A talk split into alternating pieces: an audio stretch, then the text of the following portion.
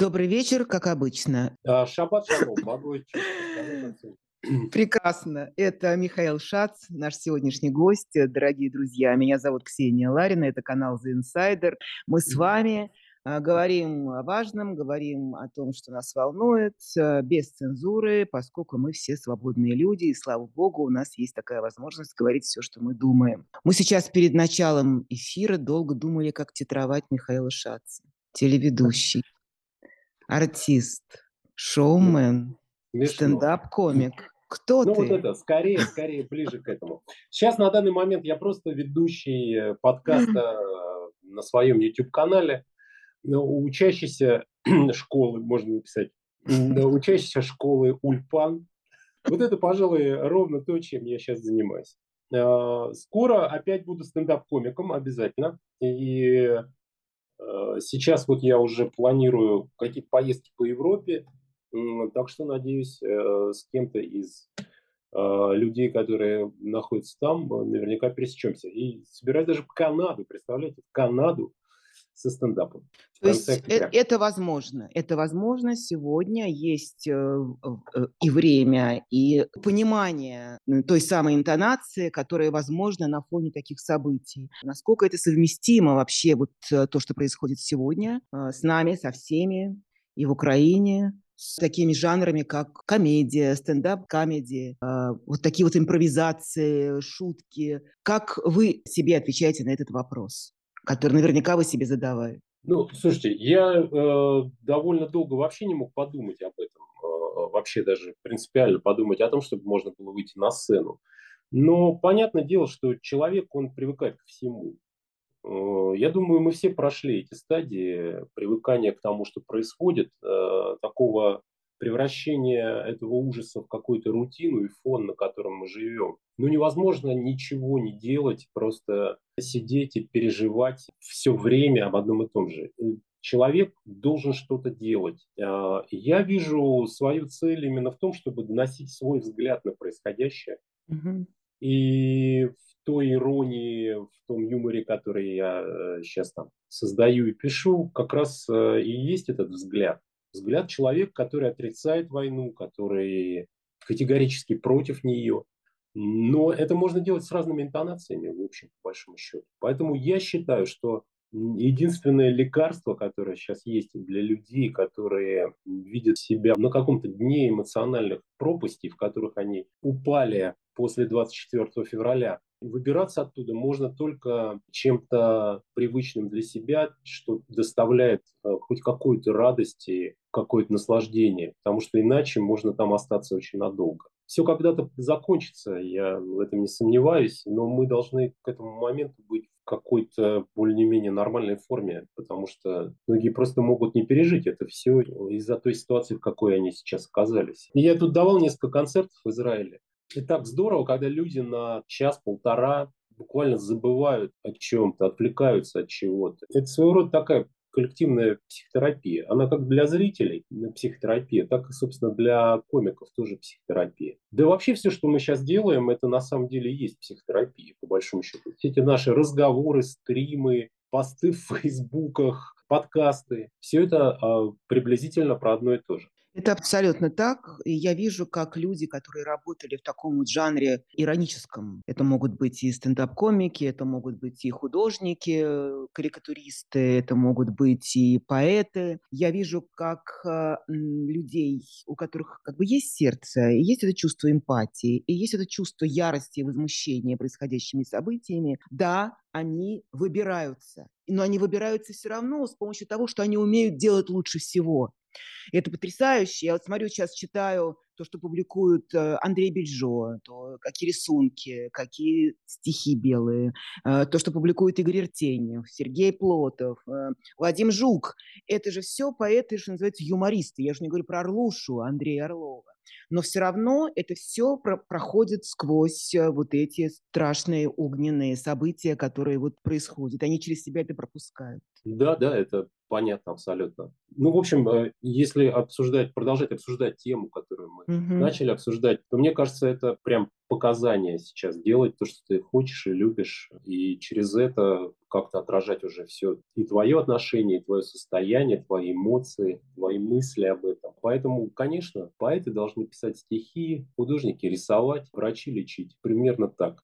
Ну, тут стоит заметить, что Михаил Шац вместе со своей дочерью Соней открыл второй сезон э, своего YouTube-шоу «Папа, закрой дверь». И я поклонник, я все смотрю каждый раз, и мне кажется, что вы вместе как-то интуитивно или как нашли ту самую интонацию, которая сегодня не может никого ни обидеть, ни оскорбить. Короче, очень точно. Все равно, вроде как вы впрямую не говорите о событиях, но они присутствуют. Э, и с комиками в том числе, когда вы разговаривали вот с Драком Мирзализаде, э, я понимаю, как тяжело здесь найти эту форму, чтобы не, не засмеять, не рассмеяться, не обидеть и в то же самое время оставаться внутри событий. Что для вас это шоу? Ну, на самом деле, а, мне кажется, что этот подкаст и был э, придуман исключительно вокруг э, того, что тебя волнует. Да? И, и меня всегда последние там, ну, лет 5-6 я очень часто стал думать о том, какой я отец, как, какие у меня отношения с детьми. И эта тема все больше и больше стала меня занимать, особенно когда ты вот видишь, как дети растут, меняются, как меняются твои отношения с ними. Ну, собственно, я уже рассказывал это много раз папа, закрой дверь. Это фраза Сони, которую она мне все время говорила практически на второй минуте наших разговоров. Поэтому разговоры эти с Соней, они и возникли из того, что нам надо говорить было. Это было полезно в мирное время и особенно полезно сейчас, потому что страшно представить себе переживания детей, угу. вот те эмоции, которые они сейчас проживают, видя, как э, на их глазах рушится там жизнь семьи, как рушится жизнь привычная там их родителей, что происходит вокруг, рядом э, и так далее. Нельзя их оставлять с этим один на один. В этом смысле эти беседы точно полезны нам обоим. Я, собственно, заметил, что и гости, которые приходят к нам, тоже с удовольствием вовлекаются в эти разговоры по той же самой причине. Что касается интонации, я вообще не очень люблю кого-либо за что-либо осуждать. Не вижу в себе такого права. Интонация, которую мы выбрали, она внутренняя, хочется говорить со всеми не просто произнося какой-то набор очевидных э, лозунгов, вещей и так далее. Поэтому вот, эта, вот эта вот атмосфера какого-то внутреннего семейного разговора, она людям зачастую дает э, вот этот глоток какой-то мирной жизни, которую они потеряли и которая им так нужна. Поэтому вот, собственно, вот так все и получается. Вам, конечно, всем повезло вы единомышленники. И это очень важный момент, потому что там, вспоминая фильм Андрея Лошака «Разрыв связи», о котором мы да. часто сейчас все говорим, который очень точно отразил этот страшный разлом внутри сообществ близких людей, внутри семей. Это великое счастье, когда люди друг друга понимают, говорят на одном языке и одинаково оценивают события. Я вот подумал, сейчас представьте, какое счастье сейчас царит в семье Киасаян и Симонян. Вот это так примерно. Примерно Ну, мы, кстати, этого не знаем, понимаете? Мы этого не знаем. Ну, они просто не ведут подкаст. Я думаю, их подкаст смотрели бы с огромным интересом, я уверен в этом. Ну, я убираю шутку. И возвращаю вам другой пример, который тоже публичный. Это Андрей Ургант и Иван Ургант. Э, Андрей, э, отец, э, высказался однозначно в поддержку этой войны, наших пацанов, вот всех вот этих дедов и прочий вот этот набор этот, этого кошмара. Да? А про Ивана мы знаем, что у него совсем другой взгляд на эти события. Так что здесь в каждой семье по-разному. Потом повторю, конечно же, вам повезло. Но к чему я вопрос хотела свой задать, э, Миш. Конечно же, вы смотрите, следите за тем, что происходит сегодня в отношении детей в школах, в детских садах, в отношении молодых людей, студентов. Это как бы тотальная такая лоботомия, и видно, что они это наступление затеяли всерьез и действительно тотальная. То есть э, мы видим, как увольняют учителей за малейшее сомнение правильности решений партии и правительства. И видим, как будут, собираются измываться над детьми. Мы все и Миша тоже в какой-то степени советские люди. Мы все этот период проходили в наших советских школах, и знали прекрасно, что можно дома, а что можно в школе. Вот этот вот период двоемыслия, он вновь наступает. Вот как бы вы себя сейчас вели как родитель, если бы ваши дети вот сейчас бы были бы школьниками в Москве?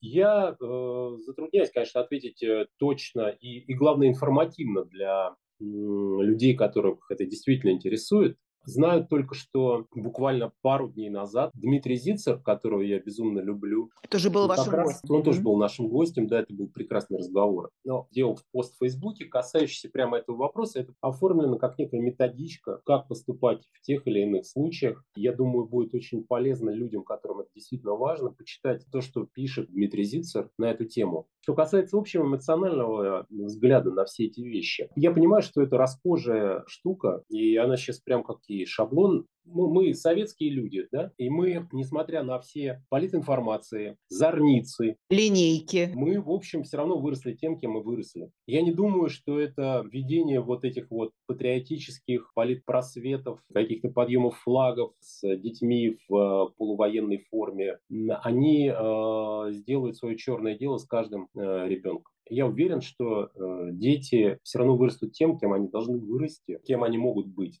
Могут вырасти разные дети, и так и произойдет на самом деле. И тому, э, собственно, наш пример э, является ну, залогом, как мне кажется. Все это, конечно, отвратительно. Знаете почему? Я, я смотрю на это все просто как на какой-то аттракцион. А, как будто вот я в Диснейленде каком-то и какой-то парк назад в будущее. Я не знаю, как будто бы, ну, это вообще все, что происходит сейчас, уже давно названо вот этой прогулкой в прошлое, которую затеяли на наши руководители это так обидно, так смотреть на это, ну, какое-то сочувствие людям, у меня лично, тем, которым приходится в этой прогулке участвовать. Ну, потому что все это пройдено, все это понято уже, осмысленно, но нет. Вот это обидно, конечно, что теряется какое-то ну, огромное количество лет, как минимум, на то, чтобы опять делать выводы и выучить опять эти же самые уроки. Ну вот это обидно. А так, честно скажу, я спокоен за тех детей, у которых мозги на месте и у которых дома все в порядке. Я думаю, здесь самое главное, что может предпоставить этой школе, это семья, на мой взгляд. Семья, разговоры с детьми, чтобы они все понимали, чтобы они знали, что, почему, как и так далее. Э, и когда есть семья, когда есть с кем поговорить, когда есть что рассказать, я думаю, вот это абсолютно четкий антидот тому, что там будет происходить в этих школах. Кроме того, я бы еще задал вопросы про людей, которые собираются это делать. Э, сотрудники военкоматов, учителя, которых там из-под палки заставляют это делать. Опять же, не беру сейчас э, сказать сколько, но большое количество этих людей точно понимают, что они делают. И еще большое количество людей не хотят это делать. Я все время вспоминаю вот этих вот, помните, приходили какие-то там помятых пиджаках, что-то там рассказывали про помощь Анголе, про про Никарагуа что-то там нам втирали, про, про то, как мы вели войска в Афганистан, нам втирали тоже. А все сидели и вот так вот, я же помню, мне было 17 лет в этот момент, у, у меня реально дома царила атмосфера такая, Миша, ты должен поступить, потому что иначе ты, Миша, пойдешь в Афганистан. Вот это все, что бы тебе ни говорил этот человек вот в этих мятом пиджаке, понимаете, там с каким-то мутным взглядом. Все это абсолютно четко противопоставляется там фразам мамы и папы, которые говорят, Миша, ты понимаешь, что тебе надо сейчас зубрить химию и поступать, потому что иначе тебя заберут в армию. Никто точно дома у меня никогда не говорил о интернациональном долге, который я должен выполнять э, в Республике Афганистан. Мне кажется, это примерно похоже вообще на то, что сейчас происходит. Поэтому мне кажется, что э, если там им будут промывать мозги, то дома должны вставлять их обратно, потому что в этом вот сейчас задача семьи, конечно, огромная. Я вам скажу так, по моим наблюдениям, то, что я читаю всякие конкретные примеры и сюжеты из жизни родителей и детей, мне кажется, сейчас страшнее, чем тогда было. Потому что сегодня людей реально прессуют. Родителей, э, которые высказываются против этой Z-идеологии, прессуют другие родители, и мы это видим. Я думаю, что тоже вы это видите, и видите по общей атмосфере. Пусть мы не внутри, но мне кажется, что даже извне это видно гораздо масштабнее, чем изнутри, потому что изнутри как-то стирается взгляд, и оптика совсем другая. Но это так. Мы это видим по количеству доносов, что особенно потрясает. Причем доносы всех на всех. Ученики снимают учителя на телефон, который говорит им то, что он думает на самом деле про спецоперацию. После этого это видео отдают э, директору школы, и учителя э, увольняют из школы. Родители доносят на других родителей или на учителей и так далее. Такой круговорот. А, вот это, конечно, что-то новое. Я такого не помню в наше э, советское время. Такого не было. А, ну, во-первых, мы многое не помним из того, что было в советское время. Давайте признаемся, Ксения, потому что, ну, прошло, блин, 30 чем, да какой там, и со школьных времен, а то и 40 э, лет. Поэтому, да, мы многое не помним. Точно была установка не болтать.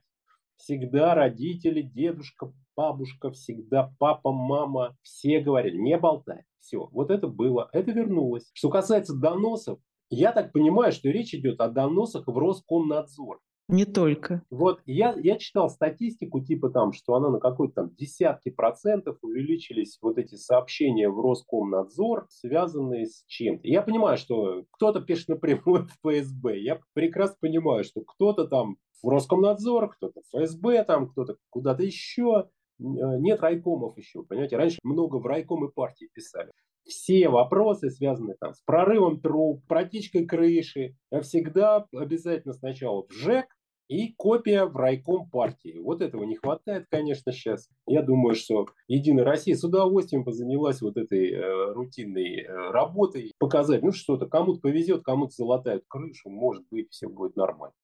Мне кажется, что э, это еще, несмотря на то, что вам кажется масштабно все, я думаю, конечно, на местах все гораздо понятнее. Я, естественно, все время на связи с э, людьми, которые там, моими друзьями, и все это люди приблизительно одних взглядов. Ну, я понимаю этих людей. Мне, мне не было страшно тогда, потому что я был молодой. И все мы были молодые. Ну, мы не понимали этого, да, а родители, они-то боялись, я думаю, не меньше нынешних. Родители-то застали еще Иосиф Виссарионович, понимаете, поэтому они-то точно понимали, к чему это может привести. Ну, мое ощущение, я сейчас опять же говорю, мое ощущение, что да, этот режим еще не стал вот тем людоедом, который, ну, я имею в виду внутренним людоедом, да. Понятно, на войне он точно уже стал людоедом. А вот внутри, я думаю, там еще далековато до вот таких масштабов, каких-то репрессий, арестов там масштабных и так далее. На самом деле еще и потому, что у них сил не хватит на всех, мне кажется. Ведя такую войну, заниматься еще подавлением какого-то инакомыслия активного внутри страны довольно затратное мероприятие. Да, оно требует не просто денег, которых у них там куры не клюют, а на самом деле это требует людей и каких-то, в общем, более-менее разумных исполнителей. И есть ли они у них? Не мне надо отвечать на этот вопрос, но мне что-то подсказывает, что не хватает. Ну, вы знаете, э, это тоже история показывает, что если э, страна ведет э, захватническую войну, то она не может идти без внутренних репрессий это как бы одно с другим связано. И, собственно говоря, это сейчас э, мы наблюдаем в России. Массовые, не массовые, но вот эта вот стратегия э, запугивания общества, она дает свои плоды, безусловно. И это тоже видно. Конечно. Да? Здесь нет сомнений никаких. Здесь я не буду спорить с этим то, что э, у них сейчас, они совершенно не, не взирают ни на какие авторитеты, для них это не важно. Э, сегодня под э, вот этим вот клеймом, не знаю, иноагента или врага государства может оказаться любой человек, как э, простой смертный, не слишком известный, не медийный, так и любой человек э, из э, селебрити, будь то артист, э, режиссер, художник, э, журналист, неважно, ну, мы знаем, э, сколько и вас уже брошено камней э, из эм, этих вот пушек э, пропагандистских. На людей это производит впечатление. Абсолютно точно. Значит, страшно не поддержать, уже страшно просто промолчать, потому что они требуют, чтобы обязательно говорили, чтобы обязательно эту букву Z выжгли на своем лбу. И это совсем другая ситуация. Это не советская. Но, в не та советская, в которой мы успели пожить. Вот это вот брежневское время. Это совсем другое. Как в этой ситуации жить там и де- заниматься своим делом? Как вы говорите, врач должен лечить, учитель учить, э, артист выступать. Как? Я не могу сказать никаких советов людям, которые приняли решение остаться там. я уважаю их выбор. Я уехал, потому что не мог этого сделать. Именно по причине того, что в целом я вообще бы не мог выполнять вообще свои какие-то функции, там, какие бы то ни было. Все это было понятно буквально там первое, ну вот все сразу стало ясно. Бороться как э, некоторые артисты, бесполезно, на мой взгляд. Ну, то есть ты выскажешься, ну, в худшем случае тебя просто лишат концерта. Uh-huh. И, нет, в лучшем случае. А в худшем все пойдет по более силовому какому-то варианту. Поэтому я принял такое решение просто потому, что... А, потому что они просто отнимают жизнь уже. Ну, как бы жизнь, ведь это, это какой-то набор эмоций каких-то, набор каких-то дел, которые ты делаешь, набор отношений, людей, я не знаю, что еще. Ну, не способ существования белковых тел, как нас учили точно. Это гораздо более широкая штука. В каком смысле? Они ее просто лишили там. Поэтому я уехал, потому что здесь, да, мне тяжело без э, страны. Конечно, тяжело. Но здесь я хотя бы могу делать то, что я хочу. Да, я, я понимаю, что и, там, у меня не будет там поездок по стране, по России, там, по каким-то клубом, может быть, каким-то концертным залом. Я буду это делать здесь, в Европе, в Америке, неважно, в Австралии, где угодно. Я буду продолжать там делать то, что я делаю на YouTube и так далее. Но вот это вот э, и стало причиной, в первую очередь, э, моего выбора. Те, кто остался, возможно, а, во-первых, возможно, они не хотят уезжать, потому что они, им нравится вообще все, что происходит. А, если мы говорим только о людях, которые не хотели уехать по другим соображениям, ну что поделать, да, действительно. Я уехал сюда просто потому, что ну вот у меня была такая возможность. Она была у меня по рождению.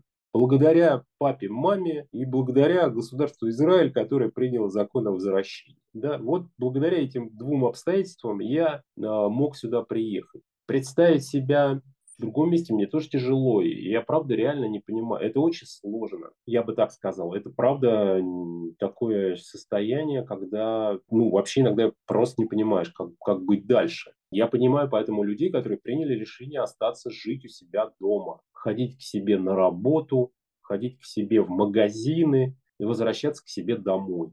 Это их право абсолютно. Как им там быть, мне очень сложно сказать. Я правда не знаю. Потому что мы все понимаем все риски, которые связаны с какой-то свободным высказыванием, которого ну, сейчас уже практически не осталось. Но как надо же дальше-то жить им. Не знаю, как им помочь, я бы с удовольствием. По там последним подсчетам, по-моему, одной из европейских э, организаций, э, более миллиона россиян эмигрировало только в страны Евросоюза, начиная вот за, за последние полгода. Ну, это, кстати, странно, потому что я прошу прощения, что прерываю, но вот в, в Израиле вначале всем казалось, что это, это называется алия, да, mm-hmm. это возвращение. Может поспорить там по э, рекордам с той знаменитой постсоветской, да, 90-х годов. Но нет, вообще нет. На порядок, ну, больше даже, меньше. То есть, насколько я понимаю, сейчас э, речь идет об официально признанных, ну, там, условно, 1030, 35, 40, вот что такое, э, людей, которые сюда приехали. Но я прекрасно понимаю, что Израиль это довольно специфическое место. Не, не все его принимают. Э, ну, просто потому что слишком другая страна. Вообще все другое. Ну, все-таки Ближний Восток, понимаете? Ну, ну, как бы надо реально смотреть на происходящее вокруг. Не всем нравится, как здесь все устроено, как тяжелый, ну, язык совершенно другой, другие обычаи, все другое. Поэтому не все едут сюда, конечно. И даже те, кто мог бы сюда приехать. Э, поэтому, да, наверное, в Европу побольше народу гораздо уехало. Но это только Европа, да, потому что есть еще и э, страны на постсоветском пространстве, куда можно без виз уехать. Это Грузия, Армения, это э, ну, страны Балтии, они в Евросоюзе, там очень много людей, и такой прям какой-то центр русской иммиграции, интеллектуалы, политики, журналисты, э, деятели искусства. Вообще ощущение, что мы какой-то свидетели какого-то исхода абсолютного, то такой массовости. Вы говорите про Израиль, а вообще, в принципе, такого массового бегства, ну, пожалуй, наверное, действительно можно это сравнить после 17 года, когда все это было. И это, конечно, страшно. А мой вопрос такой. Как вы думаете, почему они разрешают уезжать? Почему они не задерживают, не держат людей? Почему им не жалко э, людей, которые, любое другое государство должно было понять, что уезжают-то не бибиситеры и не уборщики, и не Урал-вагонзавод, прости господи, это с маленькой буквы как некое обозначение, а люди совсем другого уровня, образованные, молодые, дееспособные. Почему это не волнует их? Ну, слушайте, ну, ну мне кажется, это, очевидные ответы на эти вопросы. Во-первых, других нарожают. Вот так? Вообще, да, уверен в этом. Да, и это касается ведь не только солдат, да, а, а это касается интеллектуалов. В целом это, это, это нехитрая э, формула работает вообще во всех категориях граждан, а, которые покидают э, Российскую Федерацию. Это первое. Второе, стратегически, мне кажется, вполне выгодно властям. Прежде всего, потому что уезжает там какая-то часть мутного электората, который всегда баламутил, как раскачивал лодку и так далее и тому подобное. Ну, лучше пусть они это делают там за пределами. Они уже, как только они пересекают границу, все понятно, это же предатель, изменник, предал родину, родина тебя вскормила. А все ты, дала. Да, да, да, все, что тебе надо, дала, а ты вот так. Вот, собственно, мы вот с этим клеймом сейчас мы пытаемся жить. А, ну, как пытаемся. Я просто живу. Но, в принципе, это все ведь э, какие-то шаблоны, которые были изобретены очень много лет назад и нормально работали. Вот сейчас их достали, и вот они опять, опять эти таблички блестят. Поэтому мне кажется, что все вот так очень просто. Ну, а что, когда все там решат у себя, ну, может, закроют страну, может, нет, не знаю. Мне кажется, они вообще похитрее будут э, своих предшественников, отцов и дедов, которые угу. сидели в ЦК и какие-то выводы все-таки сделали. Надо признать. Это не тупое повторение э, того, что было. Может, не, не очень правильные, мне кажется, но какие-то выводы разумные они сделали. И вот а, один из этих выводов – не надо закрывать страну. Мы на вход закроем для кого-то, а вот на выход, бога ради, пожалуйста. Мне кажется, это абсолютно четко читаемая стратегия, которой они придерживаются с самого начала. Когда вы почувствовали вообще, что все, все не так, как хотелось бы? В стране, я имею в виду. Это же не 24 февраля случилось, правда же? Это же было раньше. Ну, ну просто... слушайте, мы, мы это почувствовали, это, слава богу, уже 11 лет назад. Собственно, после Болотной, когда нас спокойно турнули, тогда ничего особого не было, да, ну, я имею в виду вокруг. Угу. Многие оставались на работе, там, ну, вот так показательно турнули нескольких человек. Мы это почувствовали тогда уже. Вопрос просто... Я, я много думаю об этом. Во-первых, я благодарен судьбе за то, что так сложилось, потому что если бы не тот опыт, я бы вообще сейчас не выдержал. Потому что это дало очень многое в плане понимания Зачем вообще жить, э, если у тебя нет что-то там, типа, любимого дела, если тебе нечего делать, и как найти себя опять в новой жизни, которую тебе вдруг устроили. Но так как я прошел этот путь, э, мне было легче. Не, не совсем легко, но хотя бы у меня был этот опыт. Потеряла какую-то стройность мысли. но, да, общем... да, вспоминаю просто интервью, которое как, когда в то, в то время выдавали, по-моему, Наташе Синдеевой, которое на меня произвело такое сильнейшее впечатление. Это был а, разговор абсолютно человека, который просто но я понимала, что вы себя собираете по кускам. Это было состояние очень тяжелое. Уж не помню, какой это год был. Ну, неважно, да, но вот э, дальнейшая эволюция, да, это мы вспомнили вот то начало, так сказать, да. когда почувствовали, что что-то не так. А потом, вот потом, что с нами произошло, мне в какой-то момент показалось, в этом происходящем вокруг нас можно выстроить какой-то пузырь, в котором ты будешь как бы находиться, вокруг тебя будут близкие тебе люди, с которыми тебе хорошо, приятно, интересно. А там где-то за ним, за этим пузырем, будет происходить что-то там такое. Но главное, чтобы они внутрь не зашли. Mm-hmm. И вот это была ошибка. Это была ошибка наивная. Какое-то время этот пузырь проработал, а потом он лопнул вместе со всем, что лопнуло после 24 февраля. И вот мы здесь. Шаббат шалом. А, Миш, а вашу команду вообще как бы разнесло по разным э, сторонам баррикад? Я имею в виду ту самую, которая делала ОСП-студию, тогда еще. Я не знаю э, точного ответа на этот вопрос, потому что давненько я не общался с э, ребятами, на, ни с Сережей Белголовцем, ни с Пашей Кабановым. Тут до меня дошли слухи Бочар... про... Бочарик-то мы знаем, он ну, Бочарик-то он давно еще после 2014 года. Ну, дошли до меня какие-то там слухи про одного чувака э, с нашей команды, но я, они не проверены, не знаю, я боюсь, не буду говорить. Но в целом не могу сказать, что наша команда там сильно оказалась по разные стороны баррикад. Ну, хотя вот с другой стороны, ну как сильно. Если брать э, ядро нашего СП-студии, То сынулька вот оказался у нас. Еще какой! Да, активным, активным сынулька оказался. Это правда. Это вообще удивительно, потому что каждый раз думаешь, ну как, мы же все читали одни и те же книги, мы смотрели одни и те же фильмы. А тут уже чувство смешного, которое всегда объединяет. Что мне казалось, что чувство смешного – это самая крепкая человеческая связь. Потому что если люди не э, по-разному воспринимают э, шутку и юмор, то они чужие и всегда будут чужими. А когда мы объединены этим, это, это невозможно порушить что тогда и во всем остальном мы э, единомышленники, если мы в этом э, вместе. Оказывается, что нет. Да нет, конечно. Ну, во-первых, слушайте, ну, ну время-то идет, ну, мы все меняемся. Тот бочарик, которого мы там любили, с которым мы общались, э, с которым мы вместе делали ОСП, там много чего другое, ну, это было давно. Угу. Ну, правда, давно. Прошло, блин, 30 лет. Но меняются все и за гораздо меньшее время, а тут уже за 30 лет это уж большой кусок жизни. Поэтому, ну, что, не надо удивляться. надо принимать это все. Как вам чувство юмора президента Владимира Путина? Оно как-то эволюционирует? Ой, я, знаете, я понял, в чем а, проблема у него. У него вообще такое специфическое чувство юмора. А, знаете, вот у комиков а, должно быть а, больше практики. А вот у него мало практики. Его мало.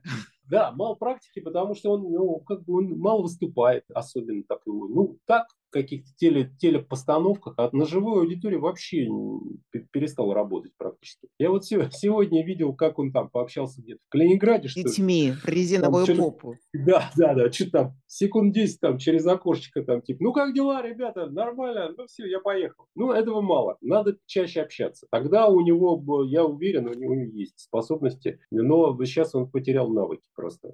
А после ковида особенно, я думаю, он, он вообще, он шарахается от живых людей не прошедший двухнедельный карантин. Он же с детьми общался в Калининграде, со школьниками. И ну как, там я понял, я видел это Пошутил видео, про там... резиновую попу. А, про резиновую попу, да. Ну да, это вот, я и говорю, что вот мало таких людей, вот таких вот встреч. Мало, у, у него нет практики. Я думаю, что будет больше практики, можно будет обсудить, конечно. Но сейчас пока не очень.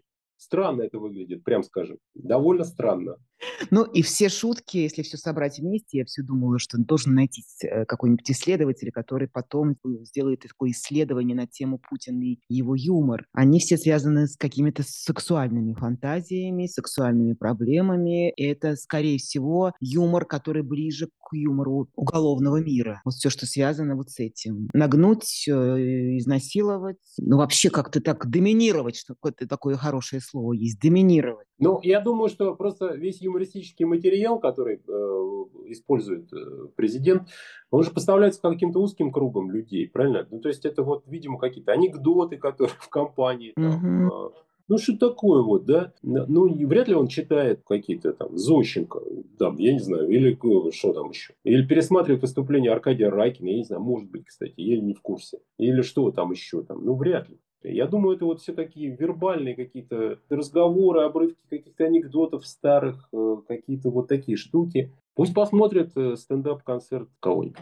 Саши Долгополова, я не знаю, например. А про, да, да. про комиков тоже хочу спросить. Вообще, как э, вам представляется вообще вот развитие этой индустрии, существование ее в эпоху такой тотальной цензурой. Опять же, вспоминая советское время, чтобы молодое поколение понимало, что это такое, никаких импровизаций быть не могло. Это исключительно все залитованные тексты, которые произносили со сцены, э, в том числе советского разлива, что называется, стендап-комики, которых просто называли там юмористами, артистами юмора, да. там, не знаю, как он, Ян Арлазоров, который тоже очень любил такую вот э, и, и, имитацию импровизации. Ну не, на самом деле Ян Арлазоров, не соглашусь. Да? Он гениальный импровизатор. И Это вот... вообще один, по-моему, он был ближе всего к стендапу из всех э, советских эстрадников. То есть тексты не литовали? Я даже сейчас не про тексты говорю, а вот про его про... умение общаться да, да, с да. публикой. Это было гениально абсолютно. Это правда. Он такой предвестник э, точно был э, стендапа.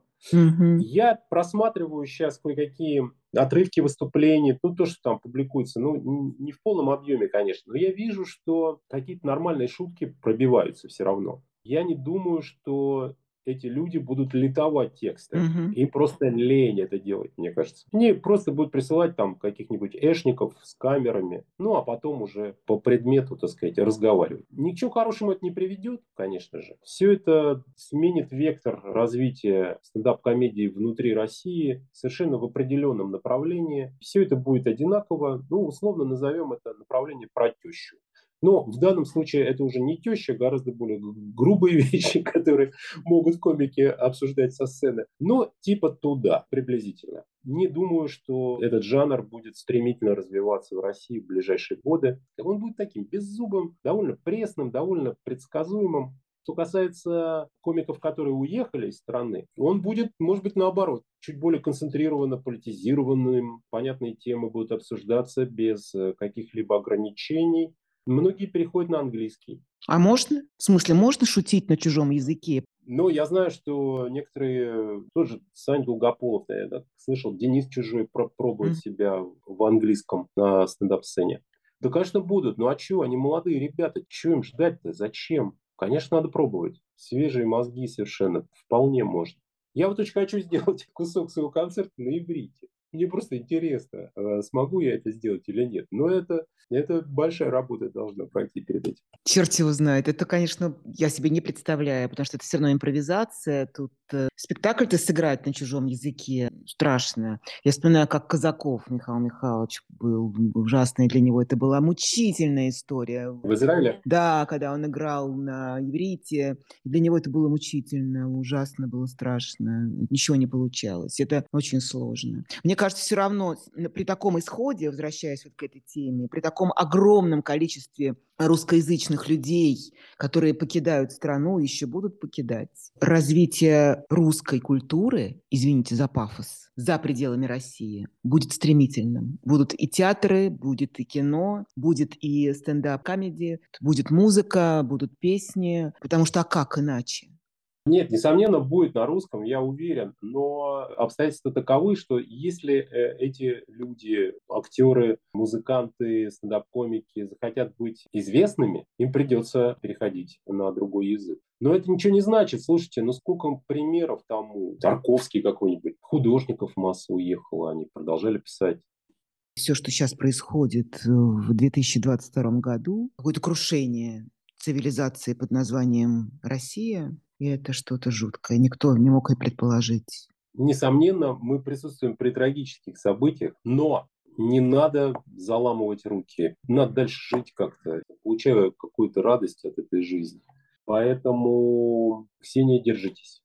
Не могу не затронуть тему, конечно, перестройки эпохи Михаила Сергеевича Горбачева, поскольку для нас э, это, я уверена, что вы со мной согласитесь, это знаковая фигура и время, которое во многом нас сформировало, перестроечное поколение. На случае, меня уж точно, когда жизнь моя поменялась, другая судьба и профессиональная в том числе, и вообще другое ощущение себя как общественной единицы, как гражданина, в конце концов. Для вас э, что это время и эта фигура? Фигуры? Ну, во-первых, время. Обожаю вспоминать это время, я обожаю вспоминать те эмоции, которые были в то время. Это было какое-то невероятное приключение каждый день. Оно как снежный ком, все наворачивалось, наворачивалось в какую-то потом стремительную лавину, которая в итоге все это и смыло. Я помню какие-то совершенно невообразимые вещи, демонстрации, митинги, появление, я не знаю, передачи на телевидении 600 секунд, там пятое колесо, до и после полуночи. Это что тоже результат этого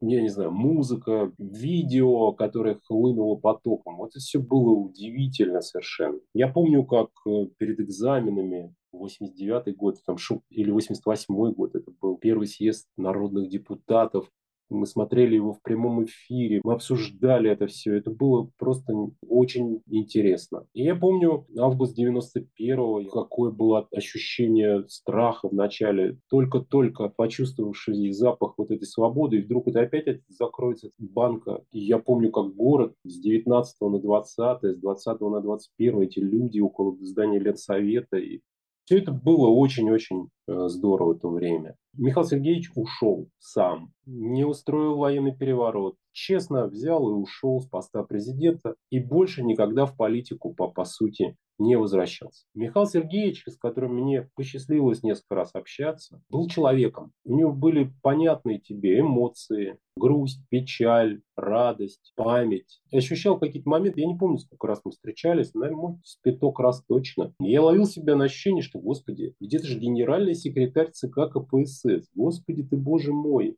И я все время сравнивал вот с этими мумиями, которые передо мной чередой прошли все. И я думал, вот это главное его отличие. Я знаю, что Михаил Сергеевичу относятся очень неоднозначно. И я знаю людей, которые его ненавидят. И это везде происходит, по всему миру, все русскоязычные люди. Те, кто прошел через перестройку, развал СССР, есть масса людей, которые его боготворят и безумно благодарны ему за все это. Есть разные оттенки нелюбви, какой-то иронии над ним, потому что он оказался неумелым менеджером, какую страну просрали, если бы не Михаил Сергеевич и так далее. Мое отношение к нему – человеческая любовь. Я безумно жалею, что он умер, хотя прожил довольно длинную жизнь. Он очень любил Райс Максимовну. Эта любовь вот была вот точно, она отличала его от, от многих вообще. Ну, потому что он, он так пронес эту любовь уже э, через жизнь после ее смерти. Будем надеяться, что они там встретятся. Понимаешь, все это наивно, но так иногда хочется верить в какие-то чудеса. А он заслужил благодарности. Моей точно. Понимаю, что не будь Михаил Сергеевич в то время на том самом месте, я думаю, что я прожил бы абсолютно другую жизнь. Я думаю, что она была бы гораздо менее интересная, чем та жизнь, которую мне удалось прожить. И куда же все это ушло? Никуда не ушло. Кто это все похоронил? Ваша, Кто это все похоронил? Ваша жизнь с вами никуда не ушло. Эта жизнь всегда с нами, а мы, ее никто не сможет у нас отобрать. Это так, да. Но почему опять мы прошли некий круг, некий цикл, и опять вернулись в исходную точку, что опять побеждает какое-то черное мракобесие, какая-то жуть такой у меня образ, как какая-то огромная каракатица выпустила чернила, покрывает всю, всю страну. Как это произошло? Я думаю, об этом спорят институтами прям целыми. Но думаю, вы же тоже об этом думаете. Вы не, может, не можете об этом не думать. Конечно. Я помню первые дни после августа 91-го. Это была невероятная совершенно эйфория, какие-то надежды на черти что вообще. Я помню, когда там сталкивали этого Дзержинского с постамента, переименование улиц, а потом это все куда-то начало испаряться. Довольно-то, кстати, быстро. Я к тому, что мне кажется, что те, кто пришел в 92-м, на исходе 91-го, не сделали всего того, чего да, надо было сделать. Ну, точно они не повернули стрелки таким образом, чтобы этот поезд уже больше никогда не вернулся обратно. К сожалению, все это столкнулось где-то с профнепригодностью, где-то с воровством, где-то с хитростью. И в итоге пока так. Потому что не были решены те проблемы, не было высказано то, что должно было быть высказано, не были даны точные, абсолютно исчерпывающие оценки того, что произошло, и не были сделаны вещи, которые бы никогда больше нас туда не вернули. Вот эта вот недосделанность, э, мне кажется, вот мы пожинаем ее плоды именно сейчас. Это не значит, что эти вещи еще не будут сделаны. Мне кажется, что наш разговор напоминает, э, как будто Ксения позвонила психотерапевту и пытается каким-то образом ну, в какой-то степени, да. А как же? вернуть ее в лоно жизни, да. Ты прав. Это разговор, да, психотерапевтический, безусловно. А, собственно, они все носят такой характер. И ваше шоу, как мы с этого начали, «Папа, закрой дверь», оно тоже прикладное, прикладывать к больным местам. Это очень важно. Я э, рада, что мы в эфире, что мы звучим, что мы говорим, что несмотря на то, что мы все в разных часовых поясах, в разных географических местах, мы все равно остаемся близкими людьми. Это, наверное, самое главное, что произошло на фоне всех, всей этой страшной трагедии, которая вот выпала на долю и нашего поколения, а уже и поколения наших детей. Спасибо тебе большое. Спасибо вам большое. Спасибо, Ксения. Мне тоже было очень приятно. Я что-то так а, выговорился. Да, у нас... Пойду сейчас, да, выпью бокальчик шабатного, шабатнего вина и приступлю к чему-нибудь другому вообще. До встречи. Смотрим «Папа, закрой дверь» и не расстаемся. Спасибо большое, Михаил. Все, удачи всем. Да, спасибо. До свидания. Всего доброго.